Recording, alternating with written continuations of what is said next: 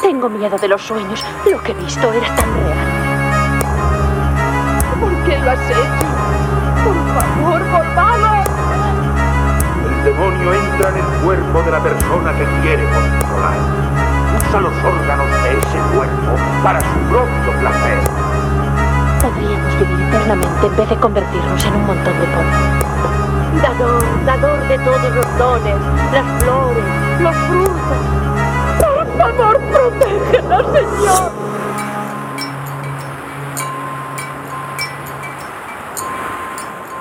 Bienvenidos a la zona oscura. No la abandones, Señor. ¿Qué tal? Mi nombre es Alejandro. Y yo soy Alfredo. Somos un grupo de amigos que eh, con intenciones de traerles a ustedes historias de terror. Em, pero procuraremos que no sea terror X, por decirlo de alguna manera.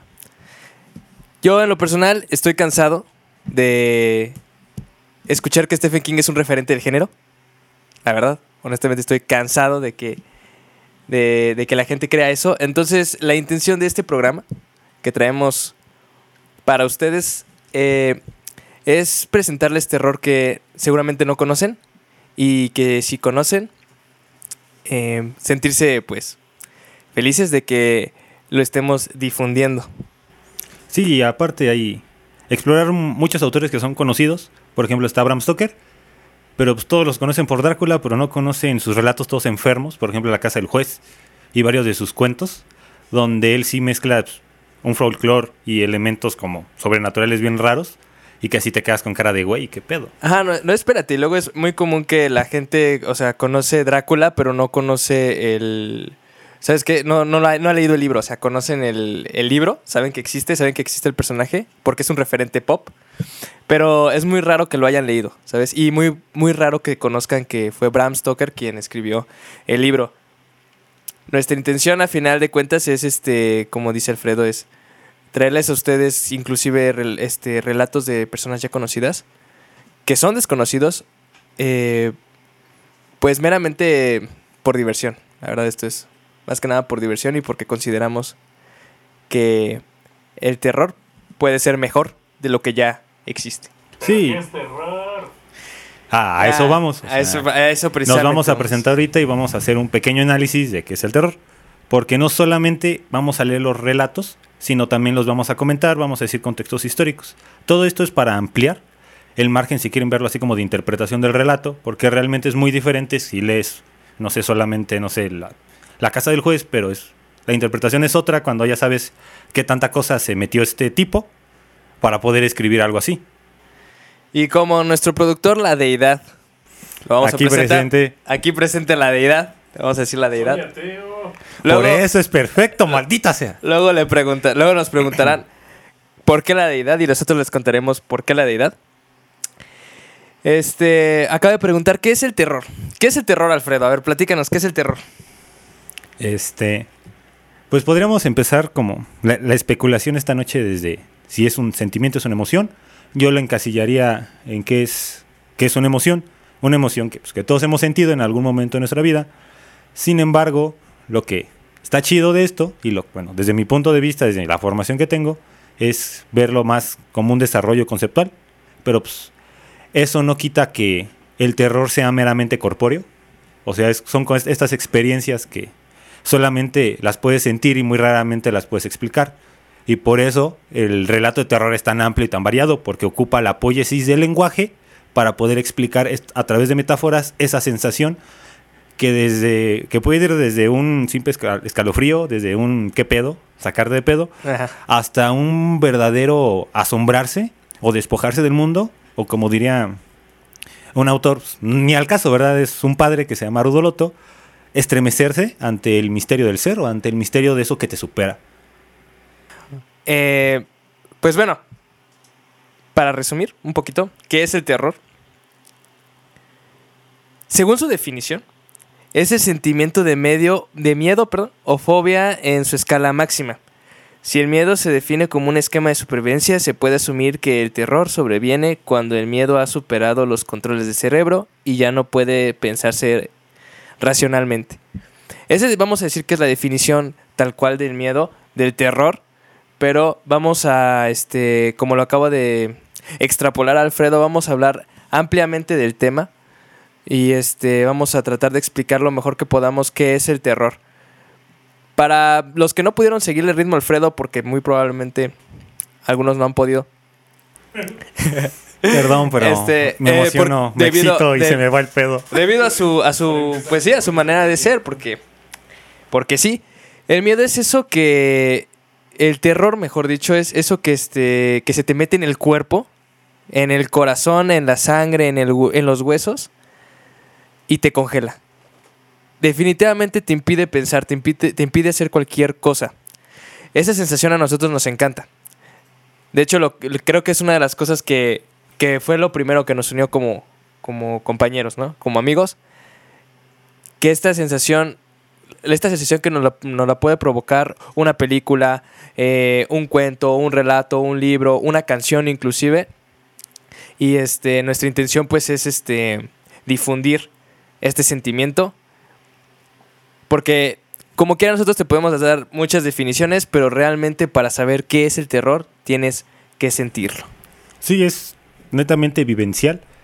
Sin embargo, pues, lo rico de estos relatos es la manera en que se manifiesta o, la- o los vehículos que ocupan varios autores para manifestarse y es lo que vamos a estar haciendo aquí.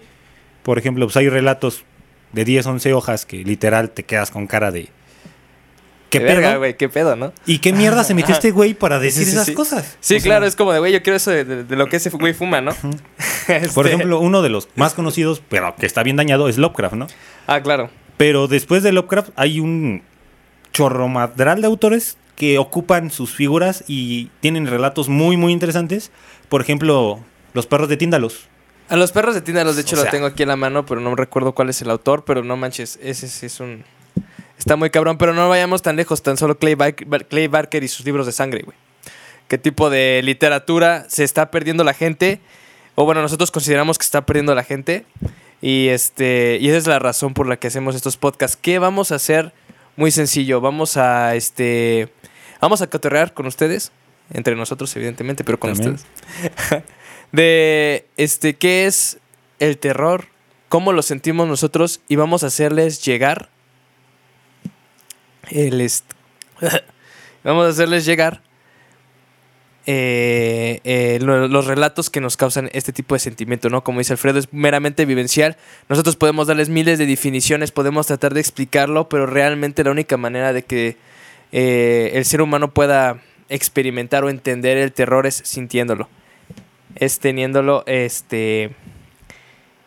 Ahora sí que en el cuerpo. O a flor de piel. E in- inclusive la raíz de la palabra terror comparte muchas manifestaciones que son corpóreas, por ejemplo, con temor, con temblor, con ese estrés, ese estremecerse ante aquello desconocido, yo llamaría como a- aquella incertidumbre, no tanto lo desconocido, porque sabes que hay algo ahí, ¿sabes? Como los pan, el pánico, por ejemplo, para los griegos, de Pan, de un dios cabra que se la pasa violando todo lo que ve, que habitaba en las cuevas. Y entonces cuando un griego en la noche veía una cueva, sabía que Pan estaba ahí, pero no sabía si iba a salir, no sabía si, si era una chica, si iba a salir, le iba a violar. Por eso pánico, por eso el pánico Ajá, por también está pánico. muy grabado. de que Pan podría, podía estar en cualquier parte y en, y en todos lados, ¿no? Tal vez en algún, momen- en algún momento den- dentro de, de una capsulita nos este, cotorreamos un poquito acerca de Pan y por qué, este, por qué el pánico, qué es el pánico, de dónde viene, desde su, desde su etimología, su raíz etimológica, hasta el significado de nuestros días y por qué lo utilizamos y cómo lo utilizamos. Al final de cuentas, el terror más este. El terror es una de las principales sensaciones del ser humano. O sea, es, lo es de las primeras cosas que puedes llegar a sentir. Porque es una sensación, es un sentimiento primigenio. Se encuentra este, prácticamente. eh, se encuentra prácticamente engarzado en nuestra columna vertebral, por decirlo de alguna manera, en nuestro ADN. Es la, este, es la respuesta de correr o pelear, prácticamente. Entonces, el terror es uno de los sentimientos más, este, más primordiales del ser humano, más primigenio. Y por eso se nos hace interesante poder tratar el tema, porque es algo que siento yo que se ha prostituido a lo largo del tiempo, sobre todo en los tiempos modernos con la cultura pop. Y este es algo que se ha prostituido, es algo que se ha perdido, se ha ido perdiendo con el tiempo y la gente lo ha olvidado. Inclusive lo ha olvidado en una en una este en una sociedad tan segura en la que vivimos, el terror se ha ido olvidando poco a poco. Sí, porque ahora las películas o cosas así son demasiado gráficas, ¿no? Y realmente claro. cuando la sensación de terror acaece o pasa es cuando crees saber qué está pasando, pero tu capacidad racional de comprender eso que aparece ante ti o que sabes que está hasta ahí, te supera totalmente y te quedas desprotegido. Incluso yo podría decir te quedas expuesto. Y pues es lo chido de los relatos de terror, porque pues a diferencia de los dramas que nos hacen llorar, o a diferencia de Las comedias que nos hacen reír. que nos hacen reír. Este, el terror tiene algo muy, diría muy propio, porque realmente el terror puedes ir desde estar alegre, sacado de pedo, hasta llorar o incluso no poder dormir. Inclusive no poder pensar, ¿sabes? Es como... El terror tiene como que un amplio espectro, vamos a llamarlo, de función sobre nuestro cuerpo. Y eso es lo interesante. O sea, eh, no podemos pensarlo. No es como cuando tú estás feliz y dices, ah, oye, estoy feliz. O cuando, cuando tú tienes terror, no puedes pensarlo. O sea, simplemente está ahí, te impide pensar, te impide hacer cosas, eh, te congela completamente eh, y no hay nada que puedas hacer. O sea, eso es lo interesante, eso es lo, lo, lo apasionante de terror. Y sobre todo, más apasionante que haya obras capaces de transmitirnos este sentimiento que en otras circunstancias solamente sería, solamente lo conseguiríamos en caso de que nos viéramos frente a una situación de vida o muerte. ¿No? Eh, De que si te vas a, si no corres, literalmente te mueres. Hay historias que son capaces de transmitirnos al menos una probada de esto que, que, que nos gusta tanto que le llamamos terror. Bueno, pues, como an- anécdota, este, una de las pocas veces que he estado aterrado en mi vida fue cuando pues, vivía en casa de mi mamá, mi mamá vivía en una comunidad, o sea, una casa y cerro, y entonces me ocurrió salir a caminar a la madrugada. ¿Alguna vez has escuchado a un coyote aullar en la noche? Sí, sí, sí, en el rancho de... O sea, Ajá. y ahora imagínate eso, nada más la luna llena y el pinche coyote como a 20 metros de ti.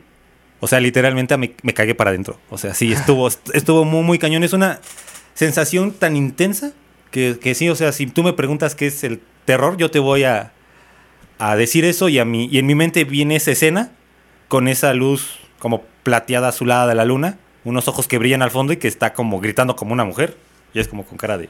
Sí, es que si, o sea, en, en este caso si te preguntáramos, oye, ¿cuál es el este, cuál qué es qué es el terror? Tú dirías un coyote aullando a la luna, ¿no? Exacto. Sí, o sea, definitivamente yo creo que es esa, esa parte importante. Cuando tú dices, oye, ¿qué es la felicidad? ¿Cómo responderías a qué es la felicidad? Ah, ya va a salir con las definiciones mamonas. Con definiciones mamonas, ¿tú qué responderías? Este, pero Por- hay. Pero si, si te fijas, esta parte está interesante porque aquí tú puedes ponerle una situación, una metáfora literalmente de, una metáfora literalmente de vida. ¿Qué es el terror? ¿Sabes qué es un coyote aullando a la luna? Eh, Y dicho Entonces, de, de una manera más poética, este, pueden ser unos pinches abuesos interdimensionales que se mueven por las esquinas de ángulos cerrados. Y ese, ese es precisamente eh, algo bastante interesante. Ese ll- esa historia se llama Los perros del Tíndalos. Es, una, es un relato que habla de este. de. de Frank Belkman Long. Que habla precisamente de. es como la traducción. Porque ni siquiera te explica exactamente qué, qué se, qué este, No, qué- o qué sea- son. Simplemente sabes que son unas criaturas que se mueven entre los ángulos cerrados. Cerrados. Ajá, y entre mundos, por decirlo de alguna manera. Eh, tocaremos evidentemente este, este relato pronto en, en algún episodio de esta temporada precisamente. ¿Y cuál es este? Pues bueno, cuál es al final de cuentas nuestra misión? Ahorita pues fue presentarnos, platicar quiénes somos, qué queremos hacer, qué es lo queremos, qué es lo que queremos lograr. Y este, y contarles un cuento. Vamos a contarles un cuento porque mm, qué mejor manera de, de- qué mejor carta de presentación que el señor Goy de Mampasant. Un enfermo. Un enfermo, literalmente un enfermo de sífilis. Mm, esos sifílicos están bien dañados. de hecho, estaba enfermo de sífilis por ahí. Estaba. eh, de Maupassant, eh, francés, por cierto.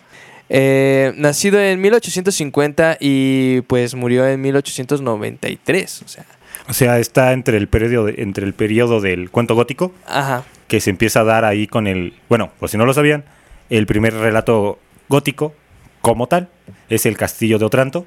Y pues, estos relatos se caracterizan. No leí ese, güey. Sí, es el primer relato gótico, güey. Ese yo lo leí, lo tengo en mi casa, güey. Está- ¿Sí- está sí muy- lo leíste? Está muy chido. Está chido. Y, esta, y estos relatos se pueden llegar a caracterizar porque pues, salen como espectros, como vampiros o como entidades que realmente superan la explicación racional. Vamos a decirlo como, más que racional, como seres mitológicos, ¿sabes? Como De así, incor- folclor. incorp- incorpóreos y de folclore. ¿Sabes qué se presenta mucho también en el, en el relato gótico? La hombría, la valía. Sí. ¿Sabes? Es como, con ese tiempo como que se veía mucho como, como la caballerosidad, la gallardosidad. Pero lo interesante es eh, que estos seres, por ejemplo, en el de Carmilla de Lefanú, Ajá. como la, la- la convicción, por ejemplo, de este sacerdote queda doblegada ante este ser sobrenatural. Pues no nos vayamos tan lejos también. eh, una, de las, una, una de las novelas góticas más importantes, ya no es un relato, es una novela, pero El monje de Matthew Lewis.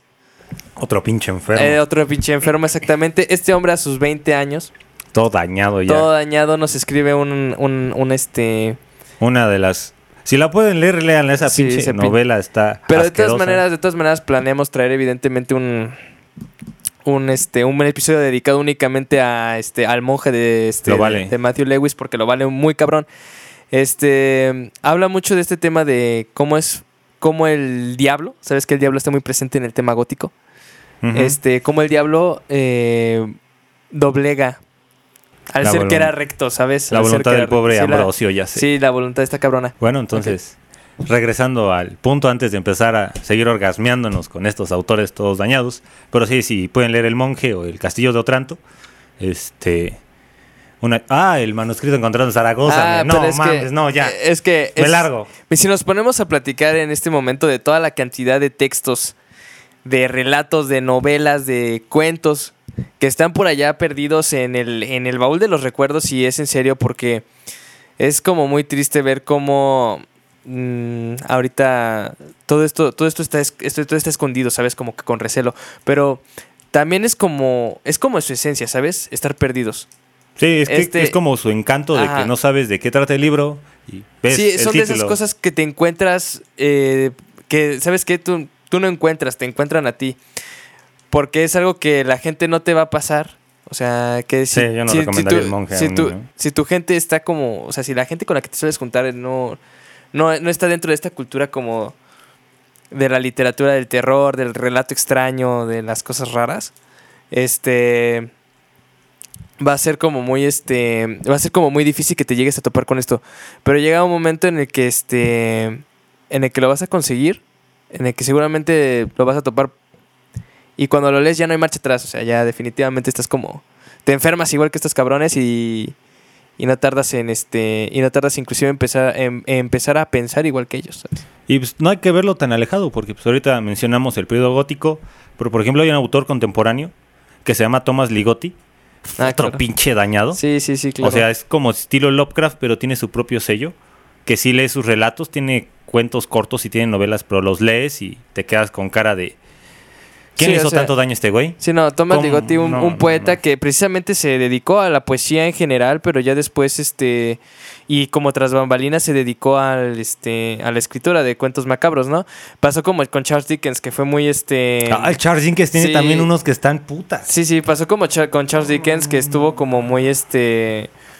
Como que se dedicó principalmente a la, a la, a la obra contemporánea, ¿no? A la obra del inglés contemporáneo. Explotó, explotó mucho el, este el idioma. tiempo. Explotó mucho el idioma y la gente, y por eso la gente a la fecha lo sigue estudiando. Pero, verga, si, han- si no han leído algún cuento de terror de ese güey, deberían de hacerlo. Hasta el, hasta el título está bien pinche sugestivo, es relatos para leer antes, del Antes anochecer. Sí, sí, O sea, sí, sí, sí, son cosas que Puta. dices, que dices, verga. Y son relatos pequeños, son relatos cortos, se los recomendamos en Alianza Editorial. Yo creo que los puedes encontrar. En. Alianza Editorial están. Ajá, en- normalmente. este, y en Alianza, pues la verdad es que súper buenas las ediciones.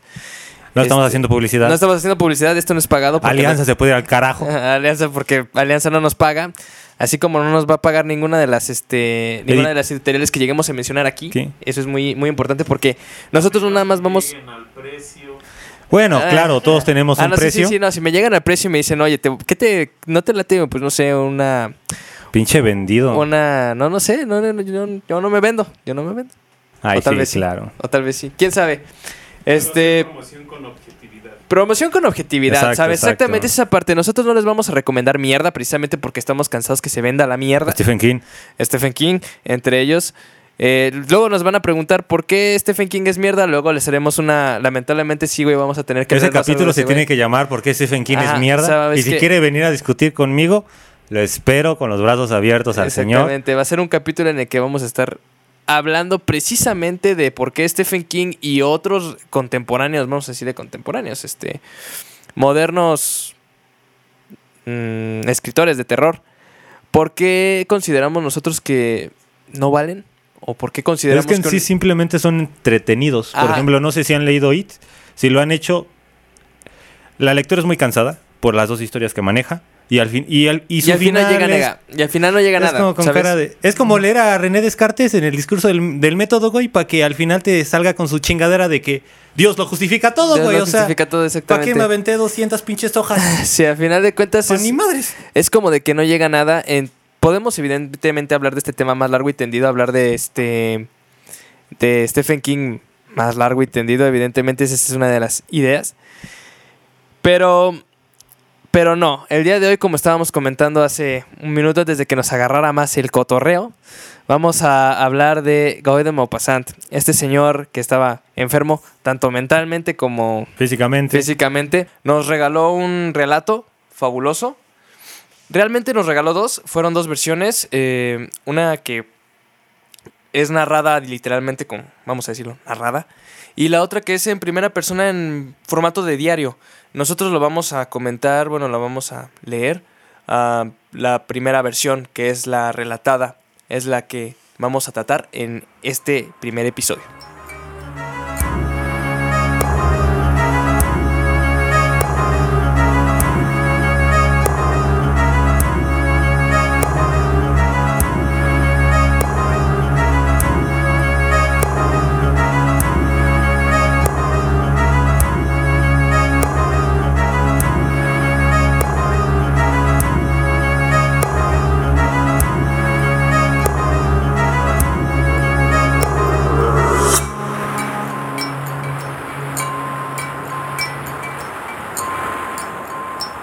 El doctor Marrande, el más ilustre y eminente de los alienistas, había invitado a tres de sus colegas, así como a cuatro científicos especializados en ciencias naturales, a hacerle una visita a la casa de salud mental que él dirigía, para presentarles a uno de sus pacientes. Tan pronto todos estuvieron reunidos, les dijo, Voy a plantearles el caso más extraño y preocupante que he encontrado en toda mi vida. De todos modos, no es necesario que hable yo de mi cliente, él mismo hablará. Entonces el doctor tocó una campanilla. Un criado hizo pasar a un hombre muy delgado con una flacura similar a la de un cadáver. El hombre saludó a la audiencia y se sentó. Enseguida dijo, Sé, señores, el motivo por el cual han venido y estoy dispuesto a contarles mi historia, como me lo ha pedido mi amigo el doctor Marrante. Durante mucho tiempo me ha considerado un loco. Hoy lo duda. Dentro de un rato, todos ustedes sabrán que mi mente es tan sana, tan lúcida y tan clara como las suyas. Por desgracia para mí, para ustedes y para toda la humanidad. Tengo 42 años. No estoy casado. Mi fortuna es suficiente para vivir con cierto lujo. Vivía, pues, en una propiedad a orillas del Sena, en Biessard, cerca de Rouen. A mis espaldas, encima de las grandes rocas que dominan mi casa, tenía uno de los bosques más hermosos de Francia, el de Rumar, y delante de mí uno de los ríos más hermosos del mundo. Yo todos los días veía navegar por ese río grandes barcos de vela y de vapor, procedentes de todos los confines del mundo. Mi casa es grande, pintada de blanco por fuera, hermosa, antigua, en medio de un gran jardín plantado de árboles que sube hasta el bosque del que he hablado hace un momento. Mi servidumbre se compone, o mejor dicho, se componía, de un cochero, un jardinero, una ayuda de cámara, una cocinera y una lavandera que al mismo tiempo hacía de todo. Eran servidores buenos y tranquilos. Importa para lo que voy a decir. Así pues, en otoño de hace un año fue que, de pronto, me sentí dominado por unos malestares extraños e inexplicables. Al principio, fue una especie de inquietud nerviosa que me mantenía en vela noches enteras. Me dominaba una repentina inexplicable ira que explotaba al menor ruido. Llamé a un médico, que me recetó bromuro de potasio y duchas. Así pues, me hice duchar mañana y tarde y empecé a beber el bromuro. No tardé mucho en volver a poder dormir, pero con un sueño más espantoso que el insomnio. Nada más acostarme, cerraba los ojos y quedaba anonadado. Sí, caía en la nada, en una nada absoluta, en una muerte del ser entero de la que bruscamente me sacaba la espantosa sensación de un peso abrumador sobre mi pecho y de una boca que devoraba mi vida. No conozco nada más espantoso que eso. Figúrense a un hombre dormido, al que asesinan clavándole un cuchillo en la garganta, y que, cubierto de sangre, despierta confundido, sin poder respirar. Sabe que va a morir y no comprende nada. Así es como me sentía yo. Adelgazaba de forma inquietante y continua, y de pronto me di cuenta que mi cochero, quien era muy gordo antes, empezaba a adelgazar igual que yo. Un día le pregunté por fin, ¿Qué ocurre, Jean? Usted está enfermo. Me respondió, Me parece que tengo lo mismo que usted, señor. Son mis noches las que echan a perder mis días. Fue así como llegué a la conclusión de que en la casa había una presencia febril. Estaba a punto de marcharme por dos o tres meses, cuando un suceso muy extraño y espantoso en el que reparé por casualidad hizo cambiar mi opinión de marcharme. Cierta noche, que tenía sed, bebí medio vaso de agua y observé que mi jarra, la cual estaba colocada en la cómoda, estaba llena. Me fui a dormir, pero no tardé en verme acosado por uno de esos sueños terribles de los que acabo de hablarles. Encendí mi vela, presa de una angustia espantosa, y, cuando quise volver a beber, vi atónito que mi jarra estaba vacía. No podía creer a mis ojos. Alguien había entrado en mi habitación o yo era sonámbulo. A la noche siguiente quise hacer la misma prueba. Cerré pues la puerta con llave para estar seguro de que nadie podía entrar en mi cuarto. Me dormí y volví a despertar angustiado. Se habían bebido toda el agua que yo mismo había visto dos horas antes. ¿Quién se había bebido aquella agua? Yo, sin duda, estaba absolutamente seguro de no haber hecho ningún movimiento en mi sueño. Recurrí entonces a un plan para convencerme de que no era yo quien se estaba tomando el agua. Una noche puse junto a la jarra una botella de viejo Burdeos, mi vino favorito, una taza de leche, la cual desprecio, y mis chocolates favoritos. El vino y los chocolates permanecieron intactos. La leche y el agua desaparecieron. Entonces cambié todas las noches las bebidas y los alimentos. Nunca tocó nadie las cosas sólidas y nunca bebió nadie, en materia de líquidos, otra cosa que no fuera leche y agua. Pero en mi alma seguía aquella duda punzante. ¿Era yo quien me levantaba sin tener conciencia de ello y que incluso bebía cosas que odia? Opté entonces por un nuevo plan. Envolví todos los objetos que inevitablemente hubiera que tocar con vendas de muselina blanca. Luego, en el momento de meterme a la cama, me llené los labios y el bigote con polvo de plomo.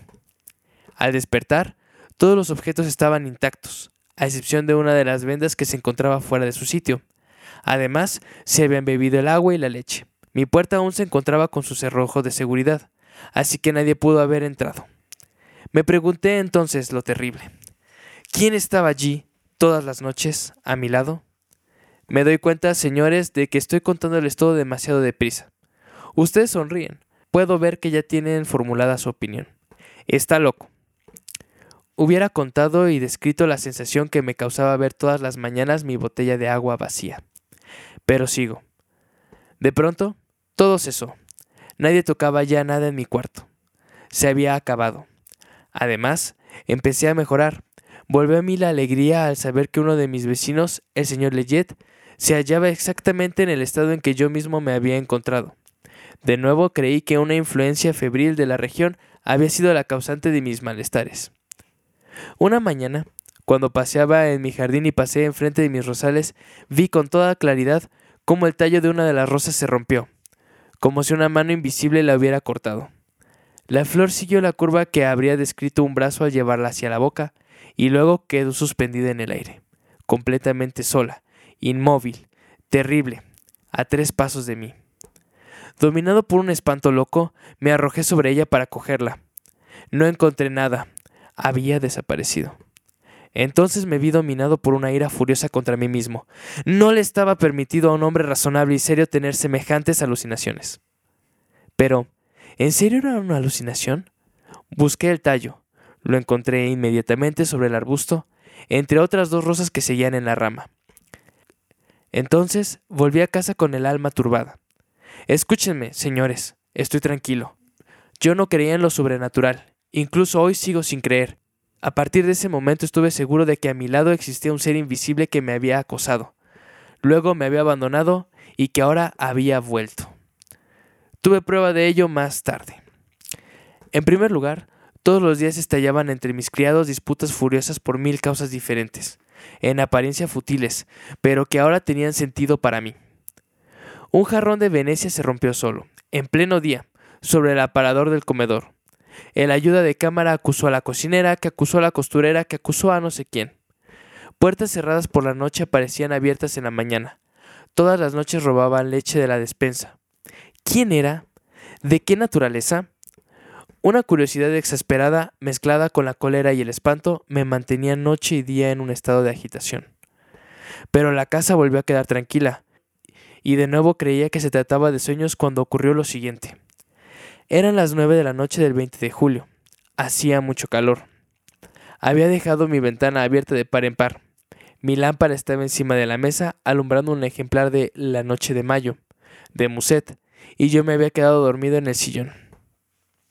Cuando llevaba unos 40 minutos dormido, volví a abrir los ojos, sin hacer ningún movimiento, despertando por no sé qué emoción difusa y confusa. Al principio no vi nada, y luego, de golpe, me pareció que una página de mi libro acababa de cambiarse completamente sola.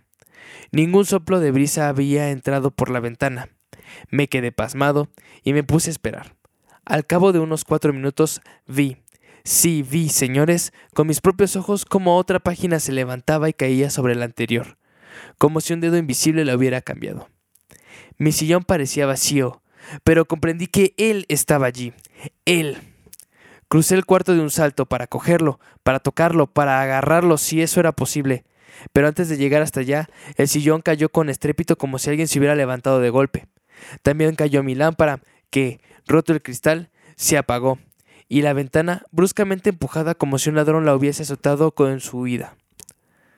Tomé la campanilla y llamé. Cuando apareció mi ayuda de cámara, le dije, he tirado todo y lo he roto todo. Traiga luz. No volví a dormir esa noche. Trataba de convencerme de que yo había derribado las cosas al precipitarme como loco, pero estaba seguro que no había sido yo. Esperen. El ser. ¿Cómo lo nombraría? El invisible. No, eso no basta. Lo he bautizado el Orla. ¿Por qué? No lo sé. Así pues, el Orla apenas me dejaba tranquilo a partir de ese momento. Día y noche yo tenía la sensación, la certeza de la presencia de aquel ser, y también la certidumbre de que él se llevaba mi vida minuto a minuto. La imposibilidad de verlo me exasperaba, y por eso encendía todas las luces de mi casa como si, en esa claridad, pudiera descubrirlo. Por fin, lo vi. Ustedes ahora mismo no me creen, pero yo lo vi. Estaba yo sentado delante de un libro cualquiera, sin leer, al acecho, con todos mis sentidos a flor de piel, acechando a quien sentía cerca de mí. Desde luego estaba allí, pero ¿dónde? Delante de mí tenía mi vieja cama de roble, a la derecha la chimenea, a la izquierda la puerta, que había cerrado cuidadosamente, y a mi espalda un gran armario de espejo que usaba para vestirme y afeitarme. Así pues, fingía estar leyendo, para engañarle, porque él también me espiaba, y de pronto sentí que él leía por encima de mi hombro, que estaba allí, rozándome la oreja. Me incorporé volviéndome tan deprisa que estuve a punto de caerme y no podía verme en el espejo. El espejo reflejaba todo menos mi imagen, y yo me encontraba enfrente mirando aquello con ojos enloquecidos, comprendiendo que entre el espejo y yo se encontraba él. Pasé un miedo atroz. Luego, de pronto, empecé a vislumbrarme en medio de una bruma, en el fondo del espejo, como si estuviera debajo del agua, y me parecía que esa agua fluía de izquierda a derecha, lentamente, volviéndose más nítida mi imagen segundo a segundo. Lo que me tapaba no parecía poseer contornos netamente definidos, sino una especie de transparencia opaca que iba aclarándose poco a poco. Al final, el efecto visual terminó y pude contemplarme nuevamente en el espejo. Al día siguiente vine aquí, donde rogué que se me retuviese. Ahora, caballeros, concluyo mi historia. El doctor Marrande, después de haber dudado mucho tiempo, decidió viajar él solo a mi tierra. En la actualidad, tres de mis vecinos están atacados por la misma enfermedad que yo. ¿No es verdad? Es verdad, respondió el médico. Usted les aconsejó que dejasen agua y leche todas las noches en su cuarto para ver si sus líquidos desaparecían, y han desaparecido. ¿No es cierto? Sí, han desaparecido, dijo el médico con solemne gravedad. Así pues, caballeros, un ser, un ser nuevo, que sin duda no tardará en multiplicarse como nosotros nos hemos multiplicado, acaba de aparecer sobre la tierra. Sonríen ustedes. ¿Por qué?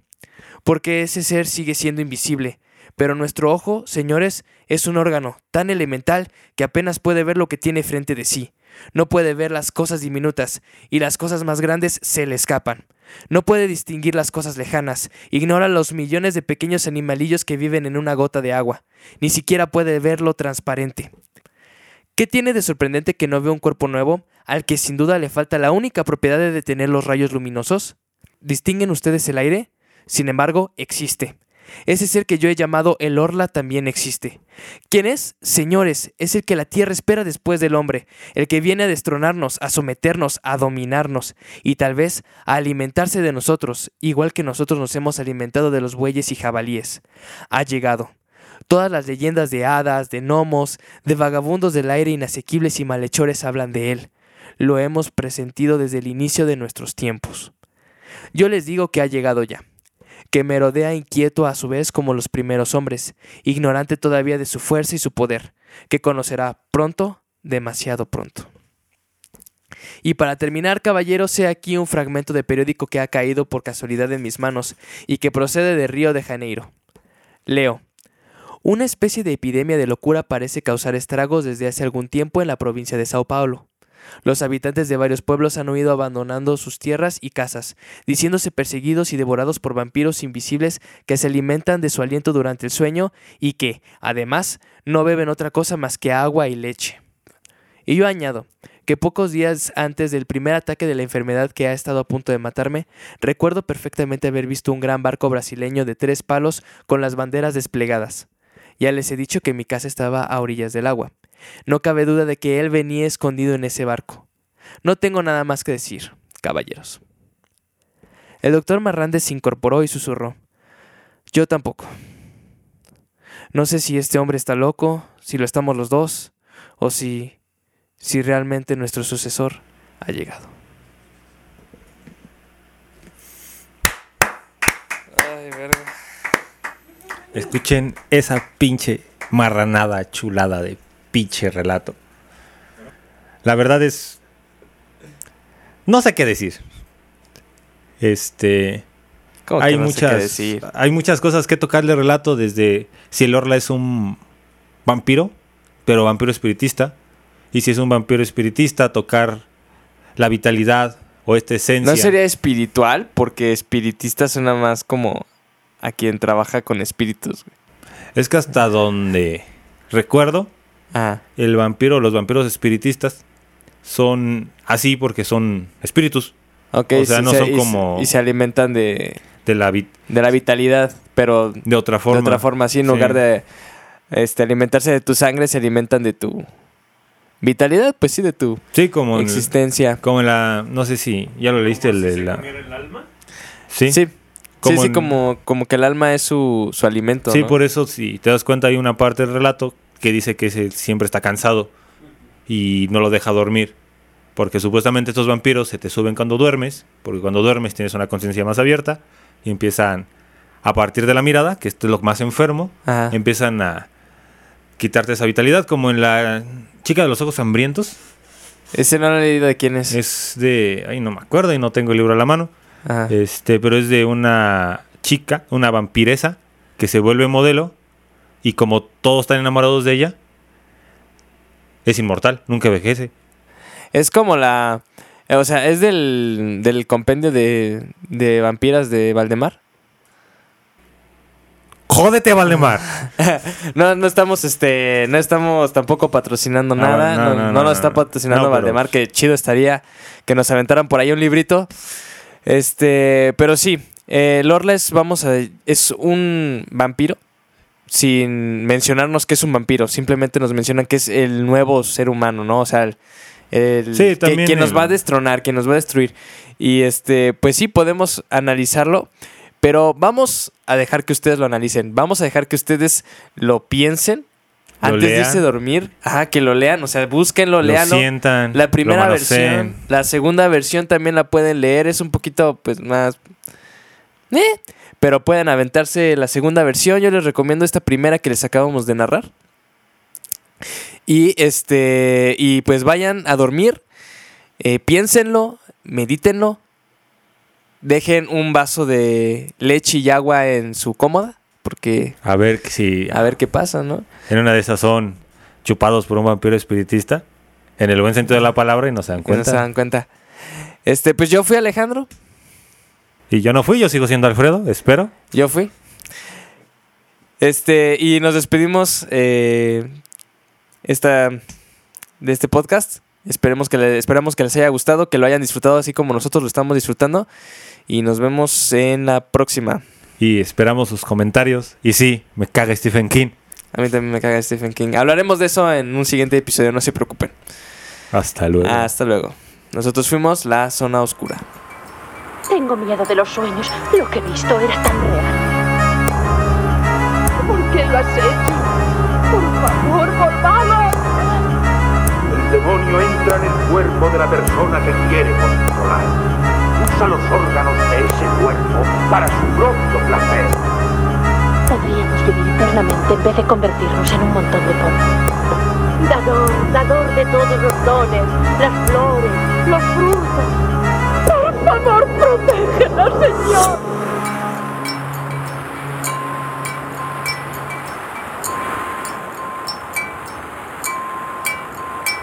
No la abandones, Señor. Dios de dioses.